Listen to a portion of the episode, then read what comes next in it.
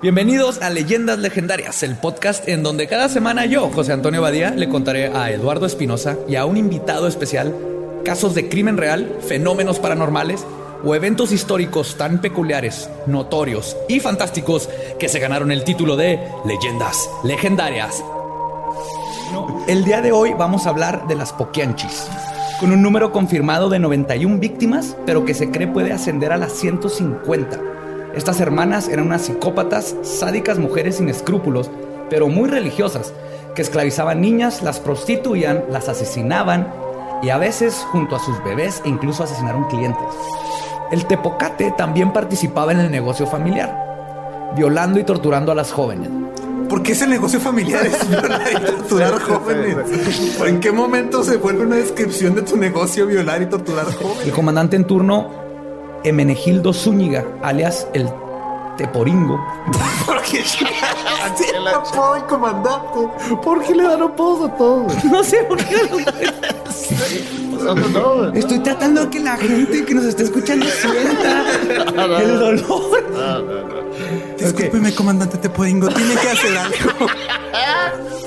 Juan Carlos Hernández, un asesino en serie mexicano activo en Ecatepec, en el Estado de México, y encarcelado en el 2018, que abusó sexualmente, asesinó, descuartizó, canibalizó y practicó necrofilia con al menos 20 mujeres. ¿En ese orden?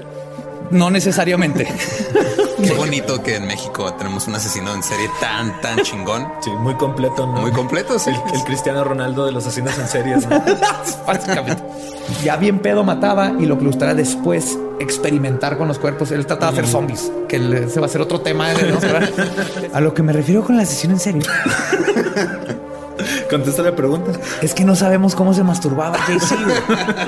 Entonces es difícil especular. Puede que haya usado alguna de las manos que tenía ahí extras.